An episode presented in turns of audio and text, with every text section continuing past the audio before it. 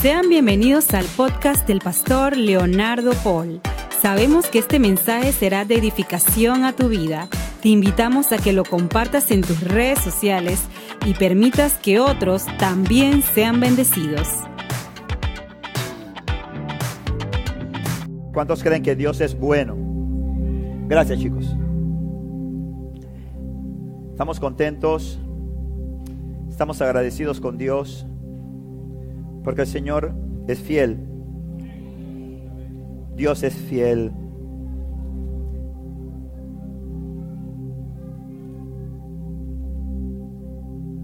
Todo el mundo te puede ser infiel, pero la fidelidad de Dios nunca pasa, nunca acaba. Dice la Biblia, aunque tu padre y tu madre te dejaren, Jehová con todo te recogerá. Dios es fiel. Este mes hemos estado hablando, haciendo énfasis en la importancia de una vida de adoración. Hemos estado haciendo énfasis sobre la importancia de una vida de alabanza, ¿verdad? Yo quiero terminar este mes con este mensaje que le he puesto por título Muestra al mundo lo que hay en ti. Mira que está a tu lado y dile, muéstrale al mundo lo que hay en ti. Vamos. Vamos, dile, muéstrale al mundo lo que hay en ti. Quiero que vaya conmigo al libro de Salmos, capítulo 30. Salmos, capítulo 30. Y vamos a leer lo que el Señor nos dice ahí en los versículos 11 y 12. Salmo 30, versículos 11 y 12. Dice el Señor de la siguiente manera en su palabra, dice, tú cambiaste mi duelo en alegre danza me quitaste la ropa de luto y me vestiste de alegría, para que yo te cante alabanzas y no me quede callado. Oh Señor mi Dios, por siempre te daré gracias.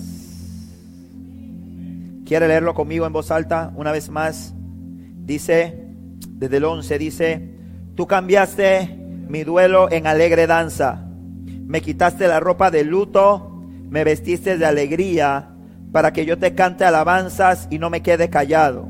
Oh Señor, mi Dios, por siempre te daré gracias.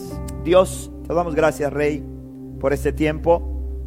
Te damos gracias, Señor, por tu presencia en esta casa.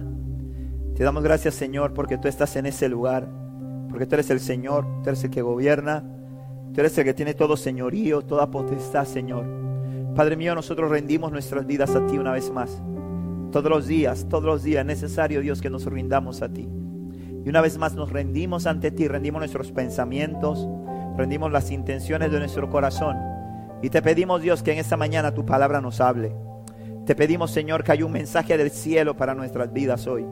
Te rogamos, Rey, que tú cumplas el propósito por el cual tú nos has reunido y el propósito por el cual tú has traído una palabra, Dios, a esta casa en esta mañana. Te damos gracias, Rey, en el nombre de Jesús. Llevamos todo pensamiento cautivo a tu obediencia. Despejamos los aires de toda fuerza contraria, de toda distracción, de toda cosa, Dios, que no provenga de ti, le echamos fuera, Dios. Y declaramos tu señorío y tu majestad. En el nombre de Jesús, amén y amén. Gloria a Dios. Los controles, necesito que alguien me ayude. Los controles deben estar en, esos cuartos de niños. Use un control y apágueme las dos pantallas, por favor. Míreme a mí, no mire la pantalla. Acá me veo más guapo que allá. ¿Sabe algo, hermano? Dios, me encanta este salmo porque el Señor dice, tú cambiaste mi, mi duelo en alegre danza. ¿Y sabe por qué? Porque simplemente la palabra de Dios nos enseña a nosotros que el pecado produce muerte. Amén. El pecado produce muerte espiritual. Y la muerte produce duelo. Pero cuando Cristo llega a una vida, cuando Cristo llega a la vida de una persona, esa persona pasa de muerte a vida. Pasa de muerte a vida. Eso sucede. Y por eso es que este, el salmista, haciendo una declaración profética, y proyectándose a lo que iba a hacer, porque la Biblia desde el libro de Génesis hasta Apocalipsis nos habla de quién? De Cristo. Amén. Nos habla de Cristo. Cristo, como yo siempre he dicho, Cristo no es el plan B de Dios. Cristo siempre fue el plan A. Y la Biblia por eso usted va a encontrar en todos los pasajes hablando de Cristo. Y este pasaje, en este pasaje el está diciendo, tú cambiaste mi duelo en alegre danza. Me quitaste la ropa del luto y me vestiste de alegría. Es decir, que cuando nosotros estamos muertos espiritualmente, muertos en delitos y pecados, lo que hay en nuestra vida es luto. Lo que hay en nuestra vida es tristeza. Lo que hay en nuestra vida es desamparo. Vivimos continuamente buscando encontrar felicidad. Vivimos continuamente buscando encontrar realización. Vivimos continuamente tratando de encontrar eso que nos dé paz. Pero simple y sencillamente jamás lo vas a poder encontrar fuera de Jesús. El Señor dice en su palabra Jesús dijo, mi paz les dejo, mi paz les doy, yo no se la doy como el mundo la da. La paz solamente la puedes encontrar en quién? En Cristo. El hombre vive en una incesante e incansable búsqueda, ¿verdad? Hay una película de Will Smith que se llama En busca de la felicidad. ¿Cuánto la vieron? misericordia. No, misericordia con los que no la vieron. Con los que dicen que no la vieron. Que se tenga misericordia de Dios porque yo sé que la vieron. Pero bueno, Señor, está bien. Dice la búsqueda de la felicidad. Y dice que Will Smith encontró la felicidad cuando se convirtió en uno de, los maestros de la bolsa, ¿verdad? Y dice él que ahí encontró la felicidad. Es una historia bien, es una historia basada en hechos de la vida real es una historia basada en hechos de la vida real. Y como ese hombre llegó a, ocupar una posición importante, pero esa película es una falacia, es una mentira. Porque si encontráramos la felicidad cuando encontramos el éxito profesional, qué fácil sería. Si encontramos la felicidad cuando encontramos, cuando tenemos muchas cosas materiales, qué fácil sería, qué sencillo sería. Me explico. Pero eso es un error, eso es una mentira. Allí no se encuentra la felicidad. Porque simple y sencillamente el hombre, cuando es formado, y eso se lo compartía ayer a los chicos y se lo compartía ayer a los jóvenes, cuando tú eras creado, según el libro de Salmo 139, tú tuviste una experiencia poderosa. Tú tuviste una experiencia desde tu etapa embrionaria. Desde que tú eras un embrión, cuando tú eras un embrión, dice el Salmo 139. Es decir, cuando eras del tamaño de la cabeza de un alfiler. En ese momento, tú tuviste una experiencia sobrenatural que te marcó, que marcó tu vida desde ese instante. Y digo tu vida porque tu vida no empezó el día que tu mamá te parió o el día que el doctor te sacó en la cesárea. Ahí no empezó tu vida. Es más, tu vida no empezó el día en que el espermatozoide de tu papá fecundó el óvulo de tu madre. No, tu vida empezó en la mente y en el corazón de Dios. Y hay algo, y hay una experiencia en el plano natural que ocurre en toda persona, según el libro de Salmos 139, que marca en su vida una búsqueda una búsqueda incansable de la felicidad y, la, y de la realización.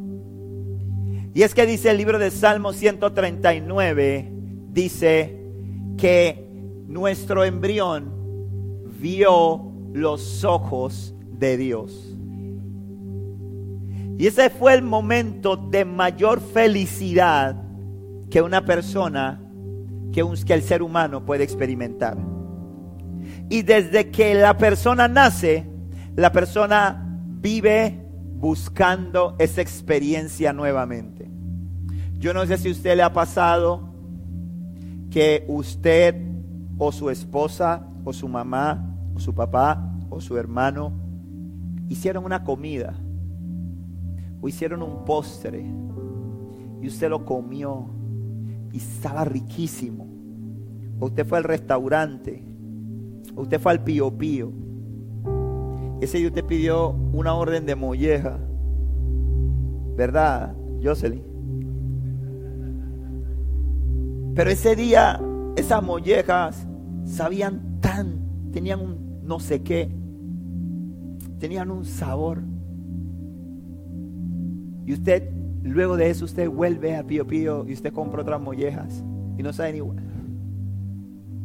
Y usted va por recorrer todos los Pío Pío de Panamá y usted nomás nunca prueba una molleja como esa.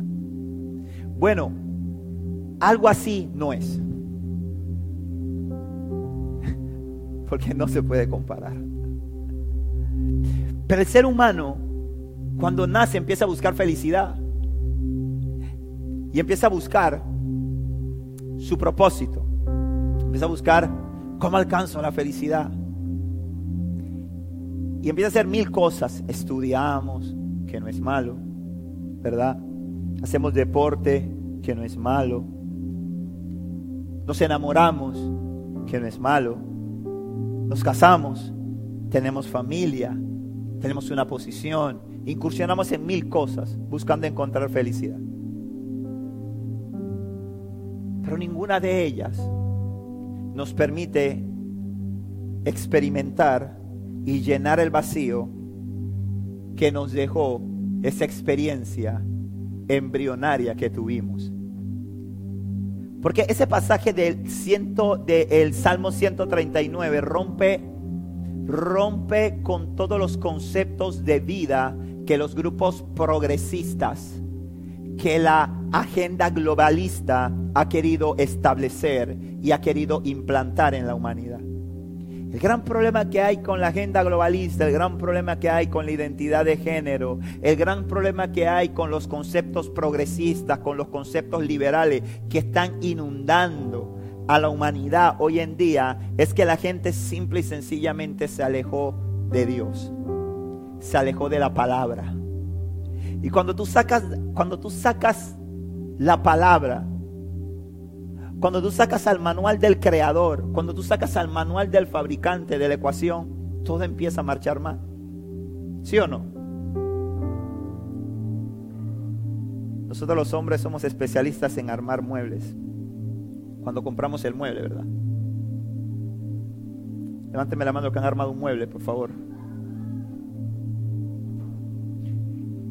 Cuando abrimos la caja y sacamos el mueble, decimos, ah, era fácil. Se lo armo, dos por tres. Dale, hazte los patacones. Ya voy para allá. Empieza a armar el mueble. Y al rato la esposa entra y lo ve en la cocina buscando en la basura. ¿Qué te pasó? No, no, nada, nada, nada. Estoy buscando una cosa. Mm, ¿Qué estás buscando? No, no, no, nada, nada. Al rato se va por allá, a la vuelta. Al rato regresa. Ey, mira, tú no. Tú no viste una hoja. Una hoja blanca que andaba por ahí. Hoja, sí, sí, una cómoda. No, una hoja blanca que tiene una línea y una cosa ahí. Tú no la has visto. Y la esposa dice: ¿El manual? Dice: Sí, el manual. Porque cuando él termina, hermano, dice: ¿Por qué tengo ¿Por qué me quedaron cuatro tornillos? Cuando mira la cajeta y mira lo que talla, dice, no se parece. Ah, mami, lo vendieron, lo vendieron mal. O si no le ha pasado que usted ha armado todo el mueble. Ha armado todo el mueble. Y cuando armó el mueble se dio cuenta que la tapa que puso en la derecha iba a la izquierda. Y la que puso en la izquierda iba a la derecha. Santo hermano. Usted dice, pero no se puede quedar así. Diferente, vintage. Así pasa con la vida nuestra. Nuestra vida es como un rompecabezas. Y este es el manual, este es el manual que te ayuda a armarlo. Y el gran problema que ha hecho la humanidad es que ha agarrado el manual y lo ha guardado. Dicho, no lo necesitamos. Saquemos a Dios de aquí. No metamos a Dios en esto. Saquemos a Dios de la ecuación. ¿Y sabe lo que pasa cuando nosotros decimos, le decimos a Dios, sal de la ecuación? ¿Ah? Dios se va por una esquina y se cruza los brazos. Porque Él no se va, Él está ahí. Porque dice la Biblia que el Señor te ama con amor eterno. Amén. Dice la palabra que Él te ama y que su amor es qué? Inagotable. Pero eso no lo confundamos con la libertad que te dio Dios de decidir y de escoger. ¿Sí? Dios respeta tu decisión de escoger y de decidir. Y aunque nosotros nos esforzamos, porque nos esforzamos por fallar, nos esforzamos por, no, por, por, por pecar, nos esforzamos por hacer las cosas mal, por más que Dios dice, voy a respetar su libre albedrío, cada vez que Satanás tira para matarte, Dios mete la mano y le dice, no, y le dice, no, no, no, no, hasta allá no, no. Déjalo. No, no, no, pero no lo mates. No, no, yo no te doy permiso porque tengo propósito, yo quiero ver hasta dónde llega. Hermano, yo se lo he contado en, otra, en otras oportunidades, pero yo no le queda de otra más que escucharlo de nuevo. Pero hermano, cuando yo estaba en el mundo había momentos en que yo me forzaba por pecar, hermano, me forzaba. Me forzaba por pecar. Decía, quiero pecar. quiero pecar bien.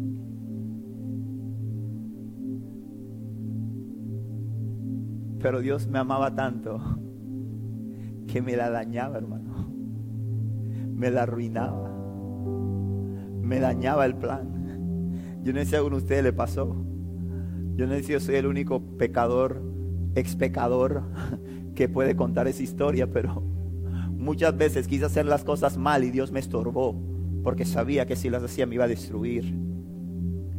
Muchas veces intenté, intenté ir por caminos que me iban a llevar a destrucción, pero Dios metía su mano porque tenía un propósito con mi vida. Y yo estoy seguro que contigo pasó igual, pasó igual.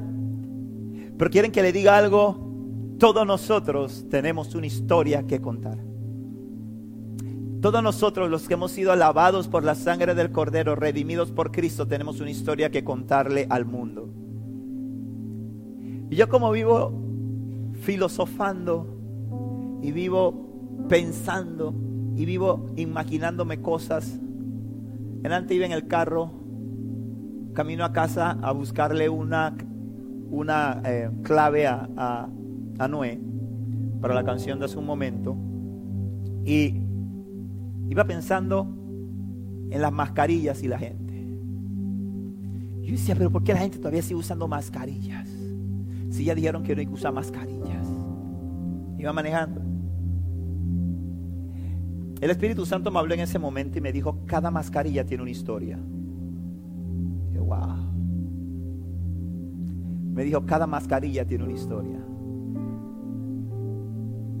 Hay quienes usan la mascarilla porque sienten que son feos.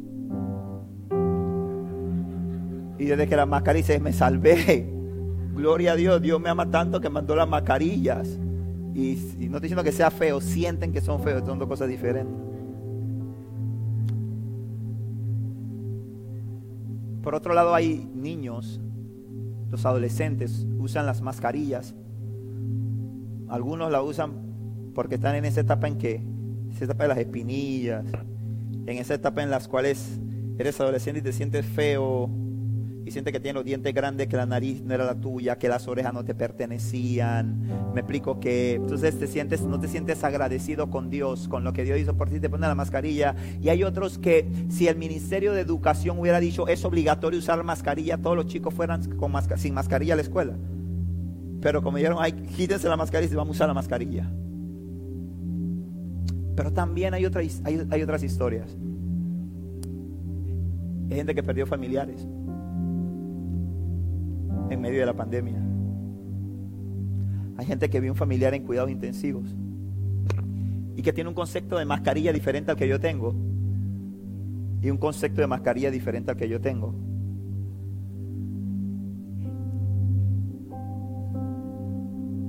Porque detrás de cada mascarilla hay una historia. Hay gente que siente que todavía no estamos seguros. Hay gente que... Pero lo cierto es que pudiéramos escribir libros que se llamaría ¿Por qué uso mi mascarilla? ¿O por qué no uso mi mascarilla? ¿O y la mascarilla? Pero detrás de cada mascarilla hay una historia. Así como detrás de cada vida también hay una historia. Pero hay algo tremendo aquí. Y es que toda persona que ha sido lavada por la sangre de Cristo y toda persona que ha conocido a Jesús y le ha entregado su vida, según lo que leímos en el Salmo 30, tiene una historia de gloria que contar. Tiene una historia de alegría que contar. Y no se puede quedar callada. No se puede quedar callada. Porque el pecado produce muerte, como te decía hace un momento. Y la muerte produce duelo. Pero cuando Cristo llega, pasas de muerte a vida. Recordemos claramente lo que nos enseñó Jesús en el libro de en el libro de Juan 14, 6. ¿Qué dijo Jesús? Yo soy el camino, yo soy la verdad y yo soy la vida. O sea, cuando tú conoces a Cristo, escúchame bien, tú no recibes solamente a Cristo, cuando conoces a Cristo recibes vida. Amén. Pasas de muerte a vida, estás condenado. Porque la gente piensa que dice, no, es que es que Dios fue bueno porque Dios le dijo a Adán y a Eva que el día que comieran del fruto ciertamente morirían, pero ahí están, no se murieron, no se murieron. Dame el WhatsApp a chatearle porque quería preguntarle a... Se murieron. No se murieron cuando tú pensabas que se, que se, que se iban a morir, pero se murieron.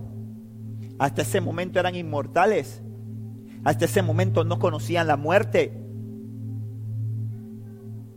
Lo que pasa es que, como yo he dicho, cuando usted, lo que pasa es que la gente lee la Biblia y la gente piensa que de una página a otra pasaron minutos. Lo que la gente no sabe es que en ese libro de Génesis, del capítulo 1 al capítulo 3, pudieron haber pasado décadas, pudieron haber pasado siglos, pudieron haber pasado muchos años antes de que el hombre cayera, antes de que la mujer cayera. Porque entenderlo de esa forma es la única manera que te hace que tú no te preguntes y que, hey, pero ven acá, ¿y de dónde Caín sacó esa mujer?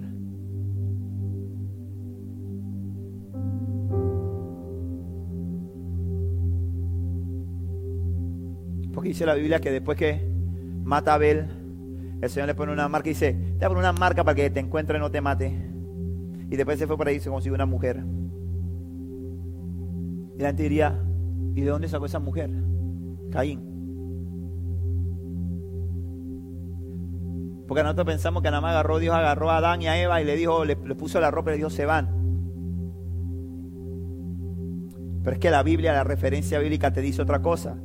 La referencia bíblica te dice a ti que cuando Dios le lanza la maldición a la mujer, le dice, voy a multiplicar el dolor de tus preñeces, voy a multiplicar el dolor de tus embarazos. Es decir, Eva sabía de qué estaban hablando. Amén. Amén. El pecado de Adán y Eva, ¿cuál fue? Desobediencia. ¿Por qué? Porque el Señor le dijo, no comas del fruto. Y comieron del fruto. El pecado de Adán y Eva no fue desobediencia porque el Señor le dijo, fructifiquen y multipliquen, llenen la tierra y gobiernanla. Y ellas se fueron a jugar PlayStation. No fue por eso. Yo le dijo, fructifiquen y multipliquen. Y yo estoy seguro que ellos fueron y cumplieron con la orden que el Señor les dio. ¿Verdad?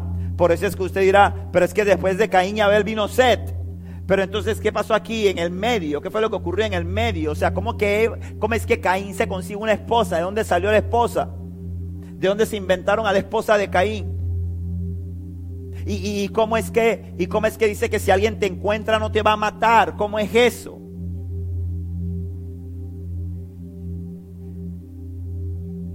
Pero ninguno de esos seres humanos, ninguno de esos seres humanos sobre la tierra caminan hoy, porque todos murieron. Porque con el pecado entró la muerte física y espiritual. Amén. Amén. Tengamos claridad en eso. Tenemos que tener claridad en eso. Con el pecado este cuerpo era inmortal y no es que éramos munra. Pero ese cuerpo nuestro era inmortal. El pecado introdujo la muerte. No solamente la física y la degradación física. Por eso, hermano, usted se puede hacer lo que quiera. Hágase lo que quiera, hermana. Compre litro y litro y litro de leche y métase ahí, bañese. Usted se va a poner vieja. Sí, no se ofenda. La gravedad va a hacer su trabajo. En uno más rápido que en otro.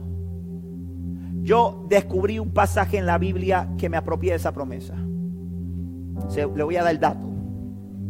Deuteronomio 34. A mí me encantó, yo me apropié. hermano Willington, agárratelo porque te conviene, mi hermano. En Deuteronomio 34 dice la Biblia que cuando Moisés muere, dice la Biblia, que Moisés muere a la edad de 120 años. 120 años. ¿Cuánto tiene la abuela? ¿80 cuánto? 89. 89. Todavía le faltan 31. Y yo creo que va a llegar porque la veo que está bien aplomada. 120 años tenía Moisés. Pero dice la Biblia que cuando murió, dice que tenía buena vista. Es decir, 20-20. Y dice además de eso que estaba vigoroso. Hermano, yo le digo, yo vi eso así, ve. Y se lo di a mi esposa. A mi hermana también se lo di ayer. Le dije, cuando vi ese pasaje, dije, Señor, yo me apropio de esa palabra. Hermano, le estoy hablando delante de la presencia de Dios. Y le di a Dios, Dios, yo quiero llegar viejo así vigoroso. Quiero llegar viejo, por eso me estoy poniendo flaco. Por eso que me decía mal ayer cuando iba para Alexa, iba caminando y me dice, hey pastor, ¿por qué usted camina así como con flow? Y yo le dije, ¿cómo así que yo camino con flow? Y me dice, sí, pastor, usted camina con flow. Y yo le dije, bueno, pues tú tienes un pastor con flow. Y, me, y, me, y, me, y porque, porque, porque me apropié de esa palabra. Me apropié. Y sabe que no solo eso, sino que le dije, le estoy diciendo a Dios, Dios, devuélveme la vista que me quitaste, por favor. Quiero dejar de usar lentes quiero dejar de usar lentes, Dios. Hey, hermano, ¿tú crees que estamos hablando con quién? Estamos hablando con el Dios Todopoderoso, hermano. Si no me la quiere dar, no me la da, pero yo voy a orar. Pedir no cuesta nada. Pedir no cuesta nada. Así que yo voy a pedirle a Dios en mi oración, Señor, devuélveme la vista, Dios. No voy a hacer a Óptica López más rica costilla mía.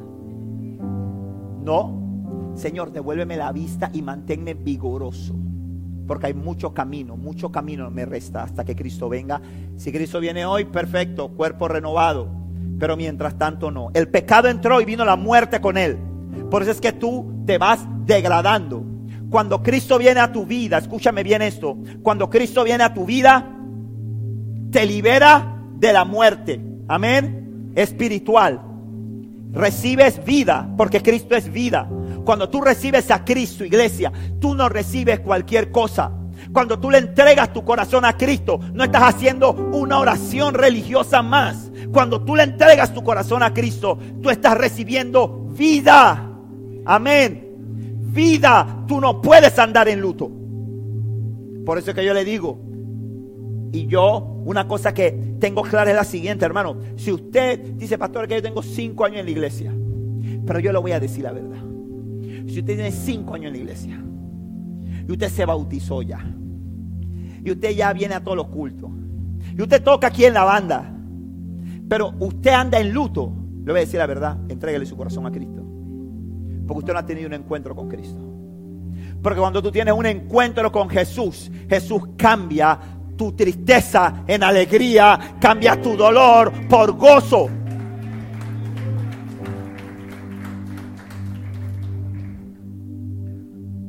A veces me emociona usted.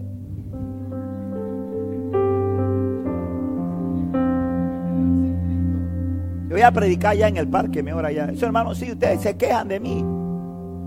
Allá.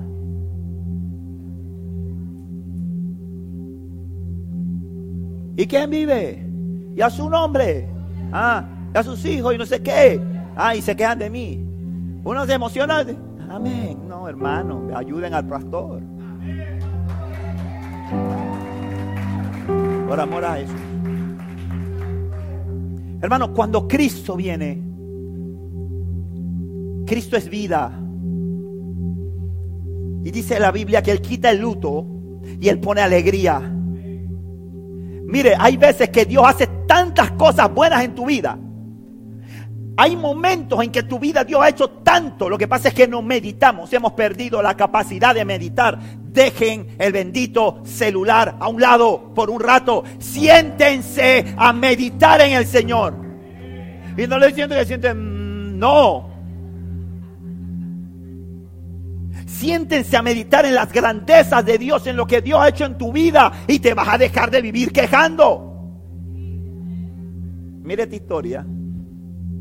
Nehemías. La reconstrucción del muro.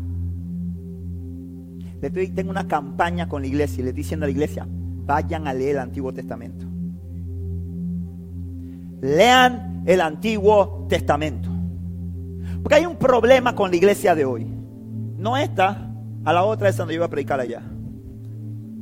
Y es que la gente nada más lee el Nuevo Testamento y la gente nada más conoce al Dios bueno, ese de la gracia, me explico, de la gracia, ese Dios que, que, que nada más en el Nuevo Testamento nos encontramos nada más a quién, Ananías y Zafira que se quisieron hacerlos vivos y que el Señor ve, ¡pum! Vaya para el hueco por querer robar al Señor. Se acabaron. Vaya, fuera. Entonces la gente dice, Dios es cool, Dios es amor, puedo pecar, repecar, recontrapecar, hipermega, archipecar, y todo está cool. Porque lo importante es que Dios me ama, ¿sí o no? Lo importante es que Dios me ama. Su salvación es maravillosa. El infierno, eso lo exageran.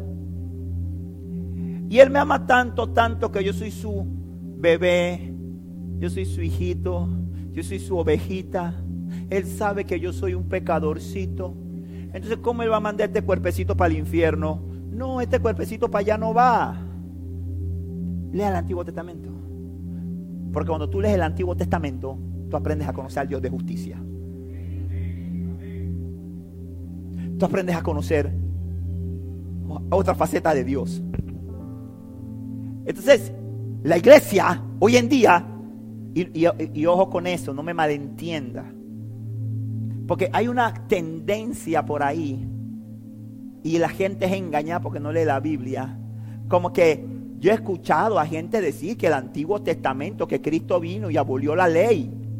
Y que Cristo vino y que el Antiguo Testamento, hermano, yo digo, ¿de dónde se sacaron esa ponchera? La cosa es hacer la chicha. ¿De dónde se sacaron esa locura? Si Cristo dijo, yo no vine a abolir la ley, yo vine a cumplir la ley. Amén. Entonces hay que leer la palabra integralmente.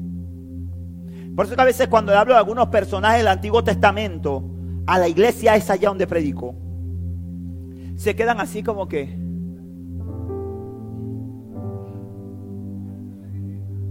Eso está en la Biblia. Bueno, Nehemías. El Señor lo usa y le da la comisión de reconstruir el muro. De levantar los muros de Israel que habían sido derribados, habían sido destruidos. En medio de mucha lucha, oposición, levantan el muro a la mitad, viene una oposición y en medio de esa oposición en la reconstrucción del muro, el Señor los esfuerza y terminan el muro. Terminan de construir el muro y en el libro de Nehemías, por ahí para el capítulo 7 y 8, entonces empieza a armarse toda la celebración en cuanto a eso. El pueblo alegre pide que trajeran la ley para leer la ley. ¿Me explico? Para que pudieran escuchar la ley. Eso lo va a ver en el libro de Nehemías capítulo 8. Yo no se lo voy a leer todo ahora, léalo en su casa. Pero dice que cuando empiezan a leerle la ley al pueblo, dice la Biblia que el pueblo empieza a llorar. Y que el pueblo empieza como a, a lamentarse, empieza a llorar y viene una aflicción. Y Nehemías se queda mirando el asunto. Y Nehemías dice, ¿qué pasó aquí? Si este es un tiempo de celebración, esto es un tiempo de júbilo, esto es un tiempo de gozo, esto es un tiempo de fiesta. Logramos construir el muro, logramos reconstruir los muros que habían sido derribados. Este es para que celebremos. Y entonces dice la Biblia en Nehemías capítulo 8 versículo 10. Nehemías continuó diciéndole a la gente, vayan y festejen con un banquete de deliciosos alimentos y bebidas dulces y regalen porciones de comida a los que no tienen nada preparado. Este es un día sagrado delante de nuestro Señor. Mira lo que le dice, no se desalienten ni se entristezcan porque el gozo del Señor es su fuerza. El gozo del Señor es tu fortaleza. El gozo de Dios es lo que te da fuerza. Es el gozo, no es otra cosa. Eso es lo que le dice el Señor a y es lo que Dios le dice a esta iglesia hoy. Lo que es tu fortaleza no son las circunstancias. Lo que es la fortaleza no es cómo está tu economía. Eso no es tu fortaleza.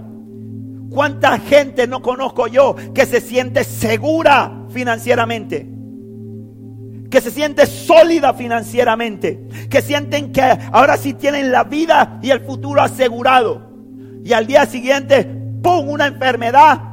Y a los dos meses están en la ruina porque todo se lo llevó el hospital. ¡Pum!, un pleito legal. Y todo se le fue en abogados. Ponemos nuestra seguridad en nuestra esposa, en nuestro esposo. Ahí está mi fortaleza. Esa es mi fortaleza. Y un buen día se le mete el diablo adentro. Y te ve gorda, pues. Y fea. Y todo lo que tú dices le cae mal. Y se busca otra. Y te deja. Y te abandona con tus hijos o al revés. O la mujer te ve gordo. Como están muchos aquí. Ahora sí lo puedo decir. Qué bien se siente. Me siento libre. Gracias, Señor, por tu Y ya, ya no te quiero. Y se busca otra. Y la persona se viene al piso. Se derrumba. Se destruye. Porque ahí estaba su fortaleza. Y claro que tenemos que amarnos. No me malentienda. Usted tiene que amar, es su, es su carne, usted no puede vivir. Yo me voy a casar, pero no te voy a amar mucho. No sea que me dejes un día. Hermano, usted está en problema, usted tiene un problema psicológico, saca una cita, no le voy a cobrar y lo voy a ayudar. Si usted está casado, viviendo con una mujer, viviendo con un hombre, dice, no lo voy a amar mucho, porque que, porque que no, no, no, yo no voy a entregar mi corazón así, así. Después que te casaste. No, hermano, no, de verdad que vamos a por ti. Hermano, ama. Ama. Mira que está a tu lado y dile, ama. Hermano, si tú estás casado, ama a tu esposa. Ama a tu esposo. Es que ese cabezón, ámalo. ¿Por qué no le miraste la cabeza antes de casarte? Porque a mí no me echan cuenta que es que ahora me salió, pastor, me salió ahora. No me salió ni un nada ahora que usted no quería ver antes.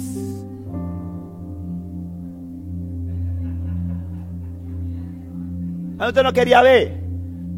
Usted decía, no, esa cosita yo la arreglo. No, es un detallito. Es un detallito. Hay gente que se casa y el Espíritu Santo le está diciendo, ay, ponle el ojo a eso. No, Espíritu Santo, tranquilo. Déjame encargarme. Dame encargarme, esto lo arreglamos, tranquilo. Y después vienen a quejarse. No, pero yo le digo, ahora. Hermano, usted leyó ahí, no hay devolución. No se aceptan devoluciones. Ahora. Entonces se casa, ame. Pero usted amando puede que lo. Y si tu fortaleza está ahí, fue todo para ti. Porque estás anclando tu vida en el lugar equivocado.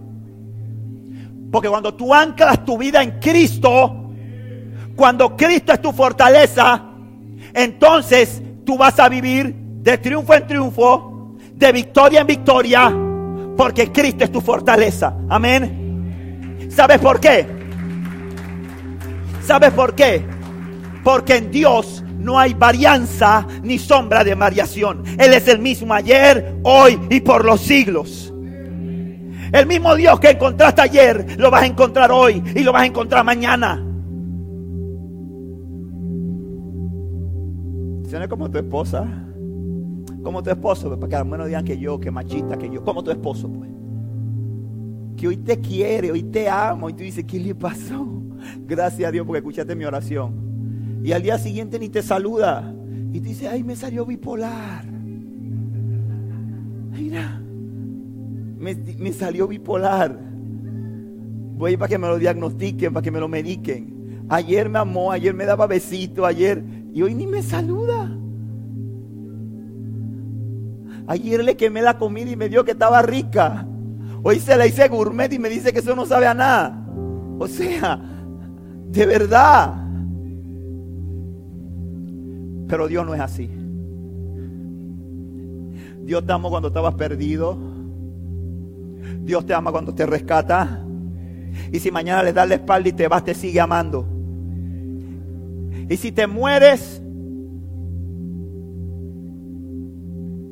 sin haberte vuelto a Él, puedes tener la seguridad de que hasta el último momento te amó. Y puedes estar claro que el día que estés ante el gran trono blanco para ser enjuiciado, aunque tu juicio sea de condena en el infierno, te condenó un Dios que condenándote te ama. Para que lo sepas porque Él es el mismo ayer, hoy, por los siglos de los siglos. Entonces, hay personas que vienen a Jesús y se pasan la vida lamentándose de cómo desperdiciar, porque así, ay Señor, de cómo viven quedándose, de cómo desperdiciaron su juventud.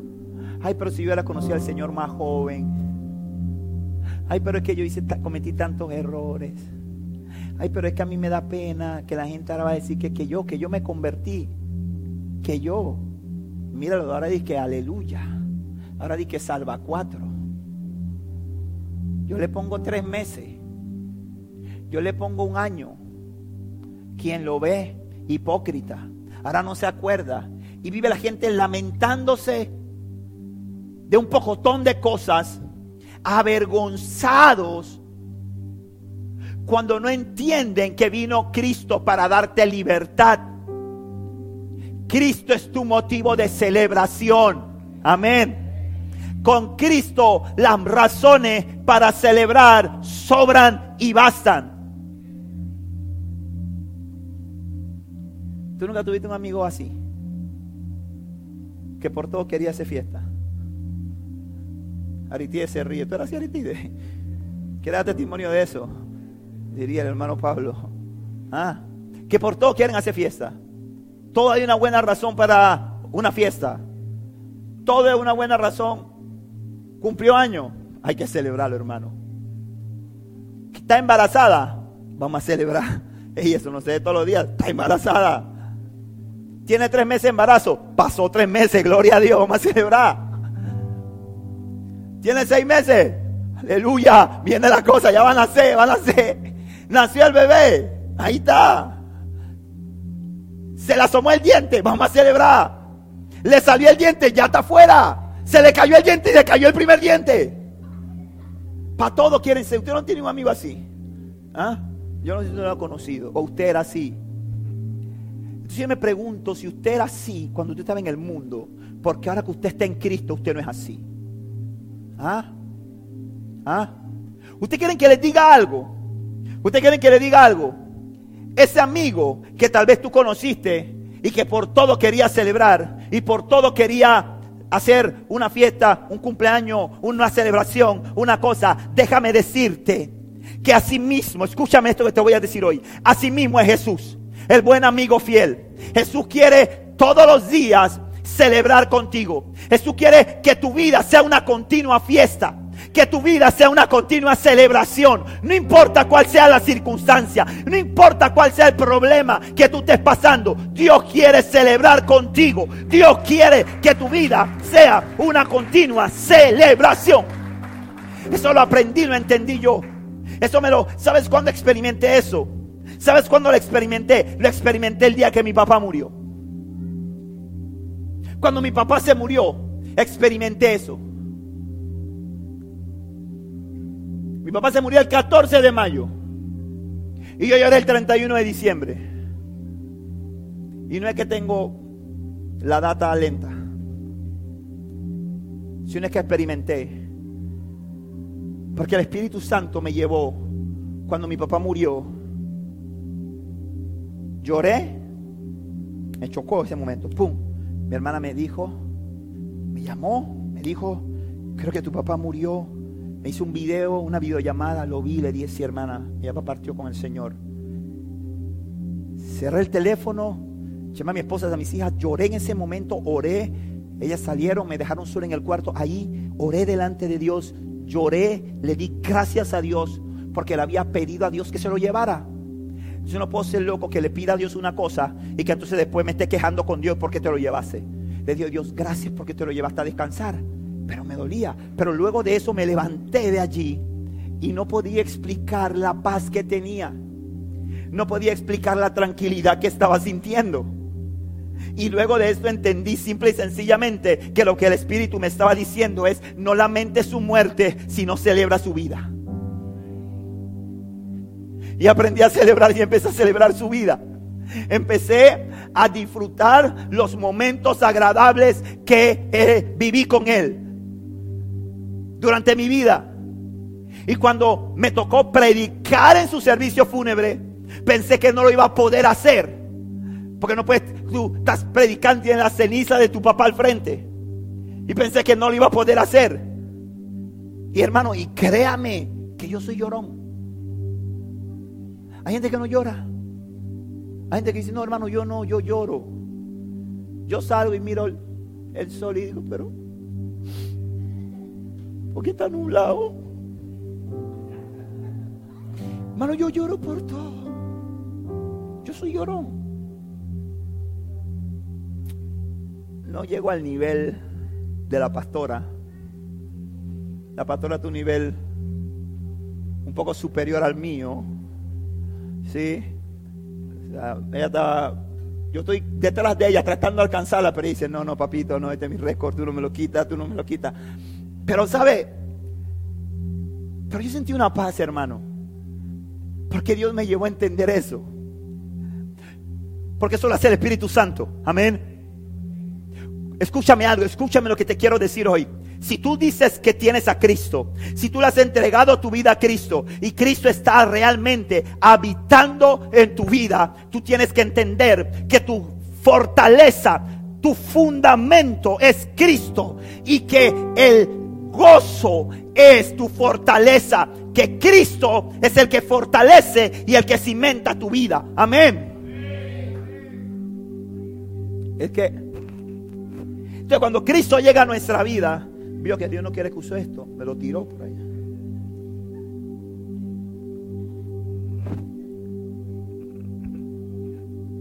Hermano, esa libertad, escúcheme esto.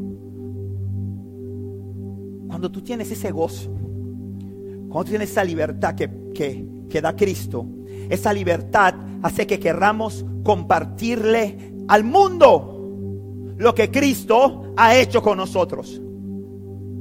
Porque la Biblia, ¿qué es el Evangelio? A ver, ¿qué es el Evangelio? ¿Qué es el Evangelio?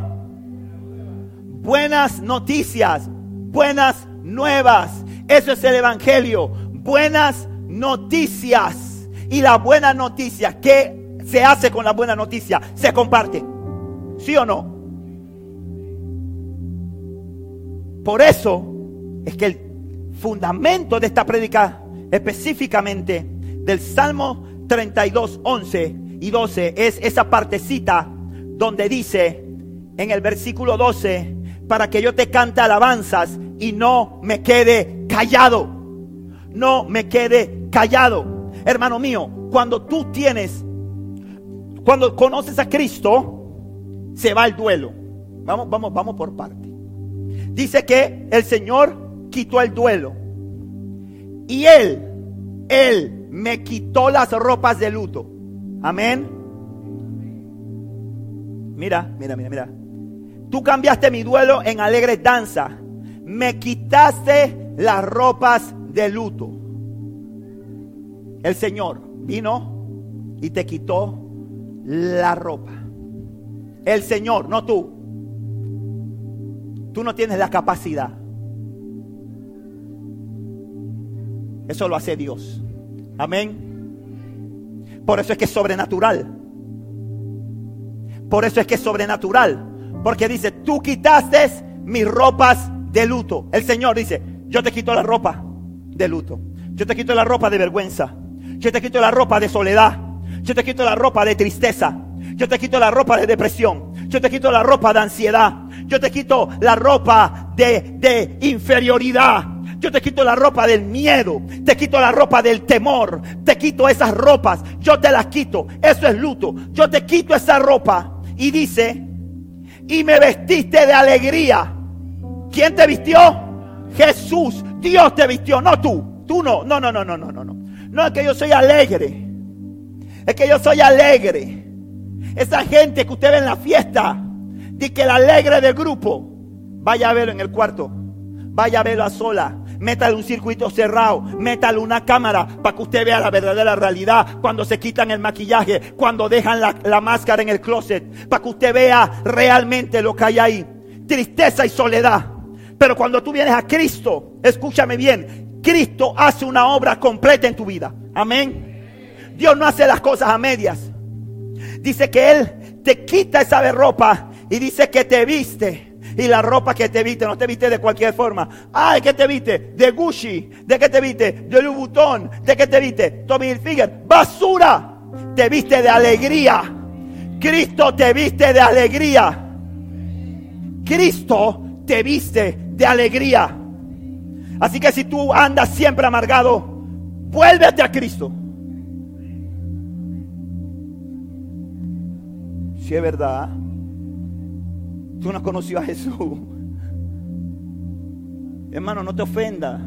Yo creo que es por eso que veo que los domingos veo menos gente cada vez. Usted no se pueden y tiene que quedar aquí conmigo fieles. No te ofenda, pero es verdad. Por eso es que hay gente que vive, si usted vive amargado, usted no tiene a Cristo. Porque usted está siendo antibíblico. Porque Cristo te quita la ropa de luto, de amargura, de tristeza y te viste de alegría. Amén. Ahora, el hecho de que tú te alegres no quiere decir que tú tienes que andar con la cara de Joker por ahí. Que tú tienes que estar reído todo el día. Que tú tienes que estar por ahí siempre con la chapa pelada. Que tú tienes que estar... No. No, no, no, no, hermano. Dice, está bravo. No, hermano, esta es la cara que me dio Dios. Me dice un día mi amada Marta, una pieza fundamental en el equipo que nosotros tenemos.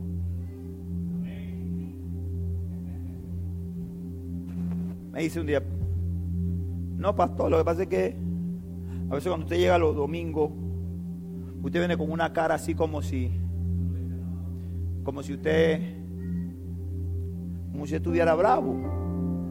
Le digo, Martita, mamá, ¿qué quiere que haga? Esta es la que me dio Dios. Pero yo no estoy bravo, yo vengo meditando, vengo pensando en el mensaje. Vengo, hermano, cuando yo estoy bravo, yo se la digo de frente. ¿Qué testimonio de eso, hermana? Hermano, pero yo tengo el gozo del Señor. Hermano, yo tengo la alegría de Dios en mi vida. ¿Sabe por qué? Porque lo que me da Cristo nadie me lo pudo dar. Lo que Cristo ha puesto en mí nadie me lo pudo dar. Nadie. Y yo entiendo que no es por mí. Yo entiendo que yo no me puse la ropa de alegría. La ropa de alegría me la puso Cristo cuando vino. Porque Él murió por mi tristeza y murió por la tuya. Murió por tu depresión y murió por la mía. Murió por tu aflicción y murió por la mía. Murió por tu amargura y murió por la mía. Te quita la ropa de luto y te pone ropa de alegría. Tenemos que ser una iglesia alegre. Tenemos que ser una iglesia feliz. Porque tenemos, eso es lo que refleja Cristo. Cuando usted tiene una buena noticia, porque el Evangelio es buena noticia, y si usted tiene a Cristo, usted tiene que compartir el Evangelio. Cuando algo bueno pasa, lo compartimos, ¿sí o no? ¿Ah? ¿Sí o no? Ejemplo, conseguiste el trabajo. Llamas a tu mamá, o llamas a tu papá, o llamas a un amigo, o lo subes al Face, o lo subes al Instagram, o lo subes a no sé a dónde, y dices, conseguí trabajo. Te promovieron en el trabajo, te entregaron la casa. Qué alegría cuando te entregan la casa, ¿sí o no? ¿Ah? Qué alegría, qué gozo, qué, qué bendición cuando te entregan la casa cuando te dan las llaves, cuando entras, cuando la miras, cuando dices, wow, qué bendición. Después de toda la rabia que agarraste con la promotora, después que casi te va a la carne, casi te va de la cruz, o del diablo, eso creen que van a jugar con un hijo de Dios. Se le va a quemar esa empresa. Como no me entregué mi casa Tres meses me están diciendo que me van a entregar la casa y no me entregan la casa. Creen que yo soy un relajo. Yo soy un siervo del Señor. Señor, como Elías, Dios. Santa. Hay gente que empieza ahora sí. Hay gente que ahora sí, hermano. Usted no sea de esos. Pero cuando hay una buena noticia, tú la compartes. Te aprobaron el préstamo de tu casa. Hermano, yo no sé si es una buena noticia. yo no sé con esto. Pero cuando uno la aprueban el préstamo de la casa, cuando el, banco entrega la carta de compromiso, hermano, uno se alegra por la deuda. Yo creo que una, de las pocas veces que uno se alegra por una deuda. Después uno se queda pensando cuando uno tiene que pagar hipoteca todos los meses. Uno dice, tenía que orar que el Señor me la diera gratis, loco.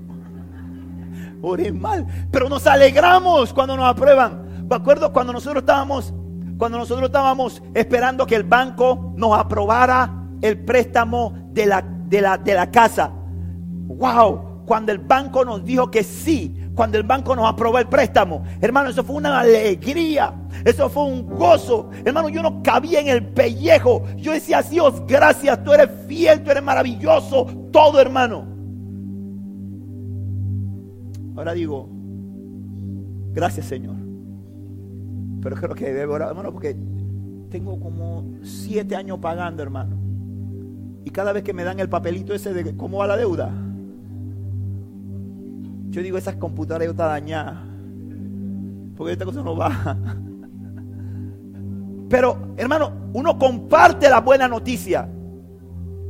Te seleccionaron, te escogieron para una beca de estudios. Te alegras estabas esperando un bebé y no podías quedar embarazada y quedas embarazada y subes el y, subes todo, hermano, y lo subes en todos lados y que el mundo sepa que estoy embarazada y ya al día siguiente ya no te pones tacones y a los tres días ya vas caminando así y empiezas a caminar así de lado, hermana, y ni siquiera todavía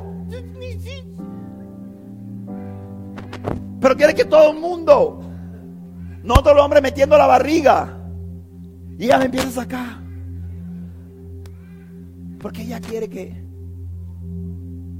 Porque es una buena noticia. Y la buena noticia se comparte.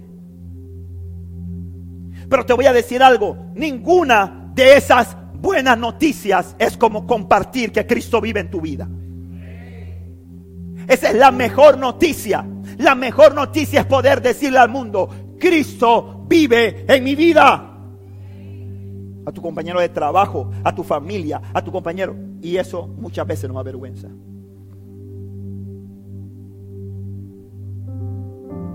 Eso muchas veces nos avergüenza. Yo luché con eso durante años en mi vida. Me decían el camaleón. Me mimetizaba dependiendo de las condiciones. Si estaba, cuando estaba en la iglesia, hermano, hasta estaba hablando y estábamos conversando, ¿no? Yo vengo a una iglesia pentecostal. candela. Fuego, fuego. Estábamos hablando y a veces los hermanos con los que estábamos hablando, estábamos hablando una cosa de la palabra y venía un hermano y hacía, y yo tenía mi caída también, hermano. Sí, yo tenía mi caída pentecostal para que, ¿sabe? Ah, Dios, santo hermano, se siente la presencia. Caída. La gente decía, wow, varón, tremendo el varón. Pero cuando estaba con el otro grupo, entonces el Espíritu Santo empezaba a apoyarme para que saliera al ruedo. Como los toros, ¿verdad? Que le ponen corriente para que salgan al ruedo. Y ellos me... Ah, sí, todo bien. Cool. Chilling. Dependía de dónde estaba, ¿no? Si estaba en el barrio que lo que hay, todo está ahí bien. Ofi. Si estaba en la universidad, cada sobrado Y me camaloneaba. Me mimetizaba. Dependiendo. Hoy no me da vergüenza decirlo, pero me daba vergüenza que supieran que yo tenía Cristo en mi vida. Hoy no me avergüenza porque lo uso como testimonio. Pero Dios un día me mostró que ninguno de ellos me podía dar lo que Él me había dado. Que ninguno de ellos podía hacer por mí lo que Él había hecho que para todos ellos yo era una pieza de cambio, yo era desechable, pero que para Él yo era su especial tesoro. Y cuando yo entendí eso, hermano, yo empecé a hablarle a la gente de Cristo las buenas noticias, porque la gente que entiende el precio y que de verdad considera que Cristo es buena noticia, no se puede quedar callado. No se puede quedar callado. Cuando usted realmente ha tenido un encuentro con Jesús, eso pica por dentro. Hablarle a la gente. Y usted no le importa que le llamen fanático. Lo que pasa es que hoy en día queremos ser políticamente y socialmente aceptables. Antes que ser bíblicamente correctos. Y no nos atrevemos a hablar a la gente porque queremos encajar. Porque queremos, por eso es que mucha gente, por eso es que mucha gente aquí no comparte esas prédicas. Mucha gente aquí tiene YouTube y tiene Instagram y tiene WhatsApp y no comparte esa prédica. Hermano, compártala si el que está predicando soy yo al final. Lo más que le van a decir es, ahora esta me quiere estar mandando la prédica a ese chombo. No importa, diez dirán eso, pero la vida de uno será transformada. No te avergüences de hablar de Cristo, porque Cristo no se avergonzó de ti cuando estaba muriendo en la cruz del Calvario. Hey, gente, despiertemos algo.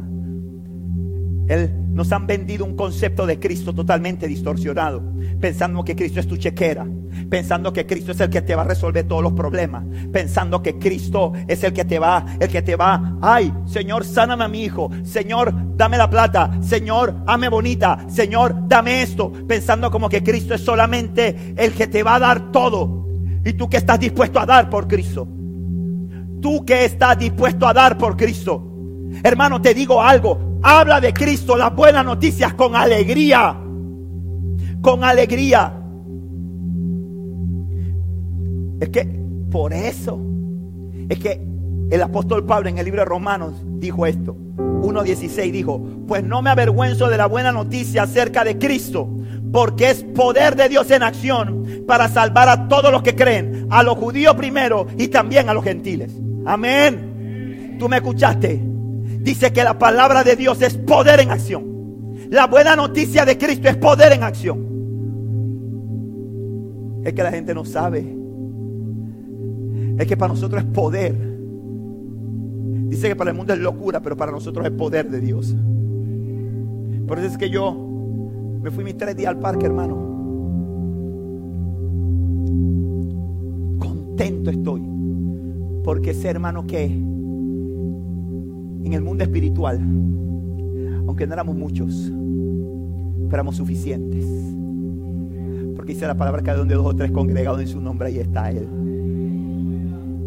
Y yo sé que en el mundo espiritual, hermano, nosotros dinamitamos ese lugar. Nosotros dinamitamos la nación parameña para una explosión de gloria y de avivamiento. Cuando yo estaba ahí, hermano, cuando estábamos adorando, cuando estábamos orando, cuando estábamos clamando al nombre de Cristo, cuando estábamos una iglesia unida. Yo no sé si tú eres asamblea de Dios, si tú eres independiente, si tú eres iglesia de Dios, si tú eres iglesia de Dios de la profecía, si tú eres cuadrangular. No, no, no, no. Somos la iglesia de Cristo. Y estábamos ahí orando, estábamos clamando en ese parque y la gente pasaba y decía esos locos. Y los maestros ayer decían, ¿y esta gente cuándo van a parar? Los padres de familia que estaban ahí que querían salir a su marcha y no empezaron a tocar el Pero mientras nos tocaban el tamborito, nosotros proclamábamos a Cristo. Nosotros declarábamos sin vergüenza el nombre del Señor. Y te digo algo, te digo algo. Yo sé que algo pasó en Coclé. Yo sé que algo pasó en Panamá. No te puedes quedar callado. Si tú dices que Cristo es maravilloso, tú no te puedes quedar callado. Si tú dices que Cristo es lo máximo, tú no te puedes quedar callado, iglesia. Tú no te puedes quedar callado. Tú tienes que compartirle al mundo. Tú tienes que hablarle al mundo. Tú tienes que hablarle a la gente. Tú tienes que decirle a tu vecino, a tu jefe, a tu papá, a tu mamá, a tu hermano, que Cristo es el motivo de alegría. Que Cristo es gozo, que Cristo es alegría. Eso es alabanza. Eso es la verdadera alabanza y la verdadera adoración. Esa es la verdadera alabanza. Yo soy el sacrificio vivo. Yo soy, yo soy, yo soy, yo soy el sacrificio. Yo soy el sacrificio. Yo soy el sacrificio. Yo voy a hablar de Cristo. Aunque me tiren piedras. Yo voy a hablar de Cristo. Aunque se burlen. Yo voy a hablar de Cristo. Aunque me critiquen. Porque ellos en el fondo necesitan a Cristo. Y hay que dejar esa sensibilidad, flor de piel. Que me dice aleluya. Es que me dice salva cuatro. Es que me dice pandereta. Es que me dice yompi yompi. Es que me dice que si el pastor se queda con el diezmo. Es que me dice no sé qué.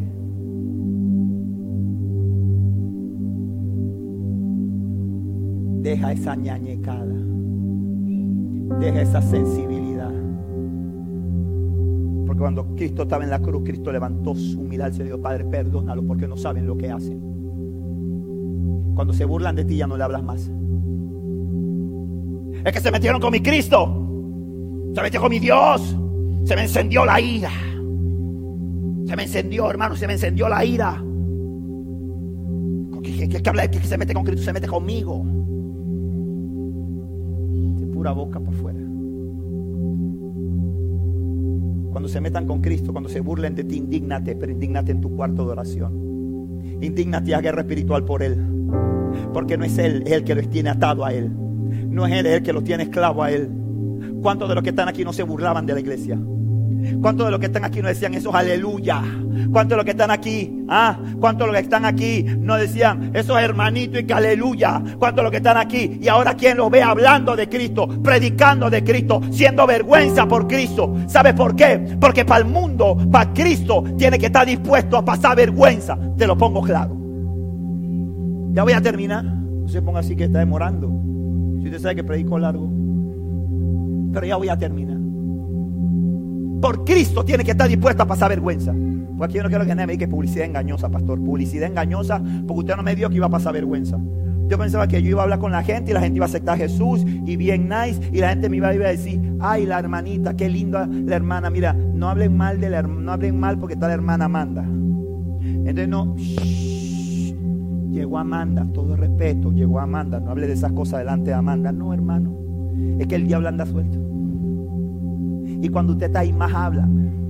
Y las mujeres, cuando no tienen a Cristo, hermano, son terribles, hermano. Yo le doy gracias a Dios por ustedes que tuvieron un encuentro con Jesús. Hermano, pero son terribles. Nosotros los hombres, así ve que eso vamos a tirar la mano, pues, pim, pam, pum, se acabó. Ya, vamos para adelante. ¿Te mira o no me mira? La mujer así ve, no. Ay, amiguis. Amiguis, sí, pero por detrás, hermano, le está dando puñal. Mire, nosotros llegamos a una fiesta.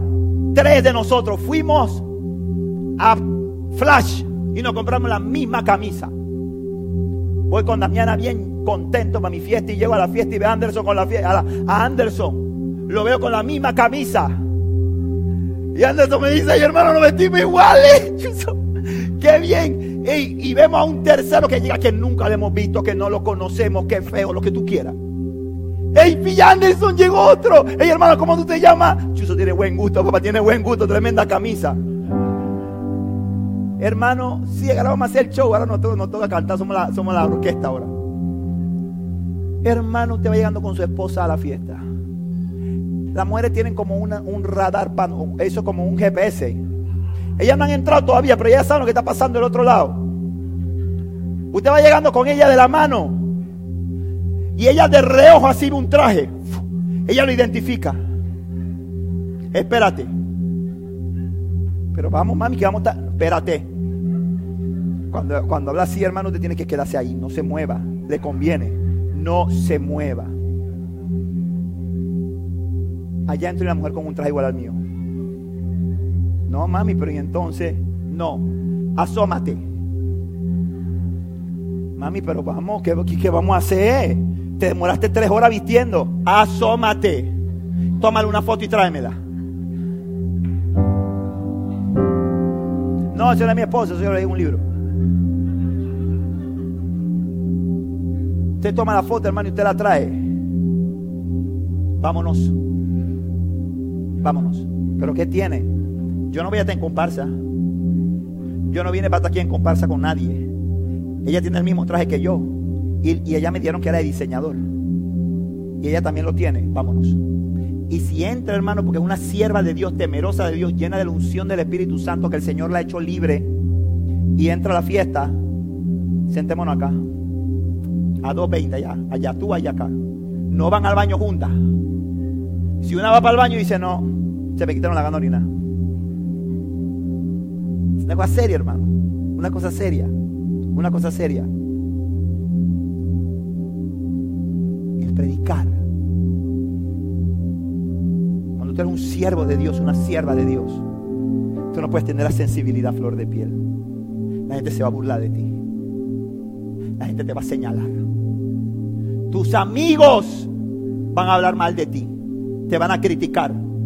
Pero tú tienes que entender algo. Que tu lucha y la mía no es contra carne y sangre Deja de estar peleando con Manuel, deja de estar peleando con Estela, deja de estar peleando con Estefanía, deja de estar peleando con Marta, deja de estar peleando con Carlos, deja de estar peleando con Esteban, deja de estar peleando con Jordan. Tu lucha no es contra ellos, ellos necesitan lo mismo que tú necesitabas un día, cuando tú te reías, cuando tú ignorabas, cuando tú te burlabas. La misma experiencia renovadora y transformadora que tú tuviste, la necesitan ellos. Y porque alguien perseveró, porque alguien no se rindió, porque alguien se atrevió a hablar de gozo, tú estás aquí hoy.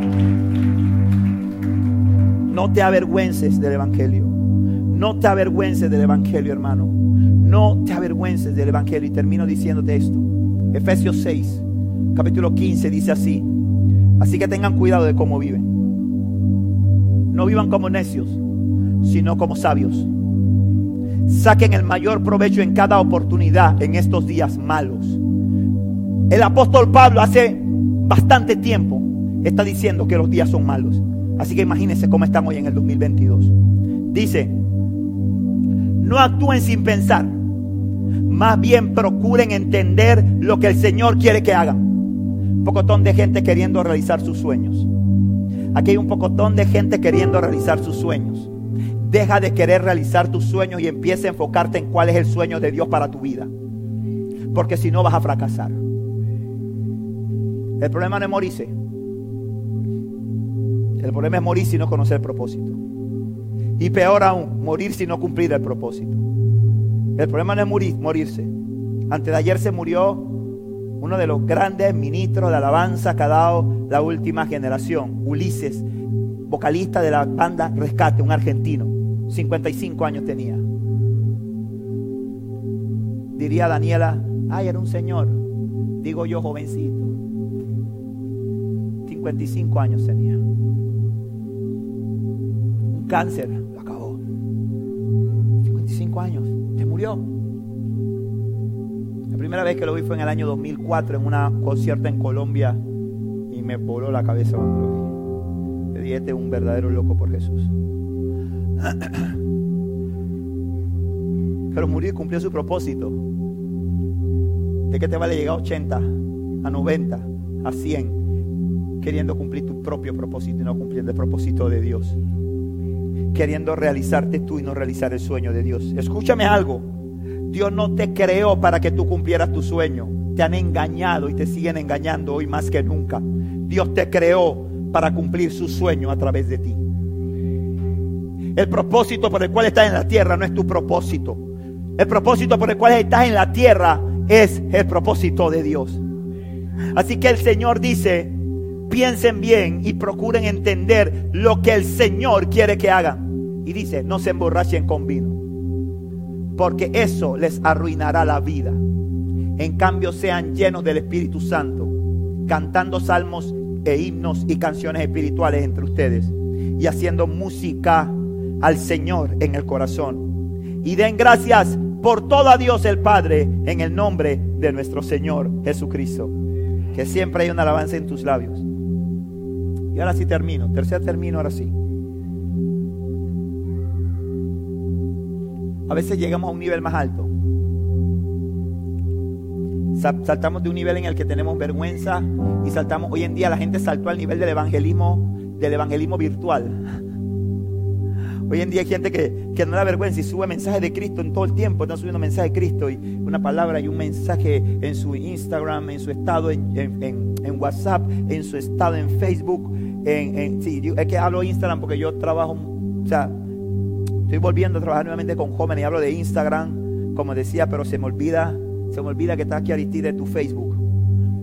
Sí, ¿tú tienes Instagram? ¿Tú tienes Instagram también? Ah, ese para pa, supervisar Calel, está bien. Pero hay gente que empieza y pierde y hay gente que empieza a, evangelizar en Instagram. Y bien chévere, y suben estados, y suben fotos, y suben bendiciones, y suben cosas, y suben mensajitos bien lindos, y suben cosas. Y dicen, no, pastor, yo subo su predica, yo se la manda a todo el mundo, y está bien ahí, espérate. Eso está bien. Pero Dios te quiere llevar más allá. Dios te quiere llevar que tú abras tu boca y tú le hables a la gente. Que tú le compartas a la gente. Que tú reflejes el gozo de Cristo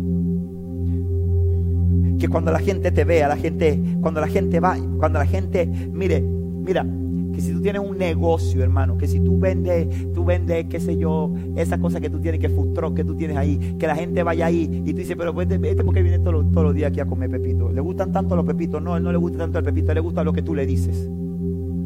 Porque cuando él va a ese lugar, él dice, escucha una palabra que me trae paz. Escucha una palabra que me trae aliento.